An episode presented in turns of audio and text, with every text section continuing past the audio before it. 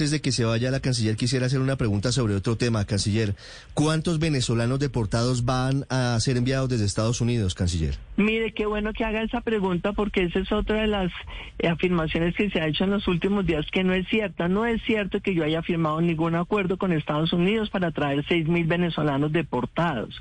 Estados Unidos nos ha planteado la posibilidad de que algunos venezolanos que han llegado con colombianos a Estados Unidos de manera irregular para entrar irregularmente a Estados Unidos los vayan a deportar y le hemos dicho si son colombianos claro que depórtelos y si son venezolanos que estaban ya en el programa de estatuto de protección temporal viviendo en Colombia pues eso lo miraremos caso por caso primero porque si hacen parte del estatuto de protección temporal y ya no quieren vivir en Colombia pues tampoco tiene sentido que los deporten a Colombia porque no los podemos obligar a vivir en nuestro país y segundo pues habrá que mirar caso por caso. Pero ya hay un acuerdo firmado. Pero, ya hay un acuerdo firmado, canciller. Eso es lo que le estoy diciendo. ¿Dónde está el acuerdo firmado? Muéstramelo, por favor, porque no existe. ¿Cómo, ¿Cómo es posible que uno afirme que existe un acuerdo donde no existe un acuerdo? Canciller, pues, con, con, el comunicado de, desde el Departamento de Estado en Estados Unidos, ellos de todas formas dan la impresión se están lavando y anuncian que van a enviar a Colombia a esos venezolanos. Pues ellos pueden anunciar lo que quieran, pero nosotros, venezolanos que manden deportados, tendremos que mirar caso por caso si están ¿No es cierto, ¿no es cierto que ellos los deportan y nosotros los aceptamos?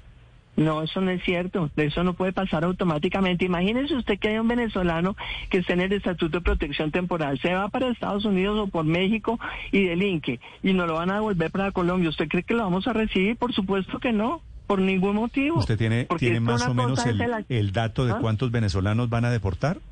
Ninguna cifra nos han dado a nosotros Estados Unidos. Nos plantearon como una hipótesis que colombianos que estaban llegando con venezolanos del Estatuto de Protección eh, estaban entrando ilegalmente y que ellos pensarían deportarlos. No nos han dado nunca esa cifra de seis mil que resultó en los medios no sé de dónde. Nunca jamás nadie de la canciller de la embajada de Estados Unidos nos ha dado esa cifra. No me la han dado a mí, no se la han dado al vicecanciller, no se la han dado a nadie del ministerio ni del gobierno. Segundo, hay eh, algunos colombianos que deportaron la semana pasada y venían dos venezolanos, dos, que estaban en el Estatuto de Protección Temporal y los devolvieron. Y hemos dicho, caso por caso analizaremos.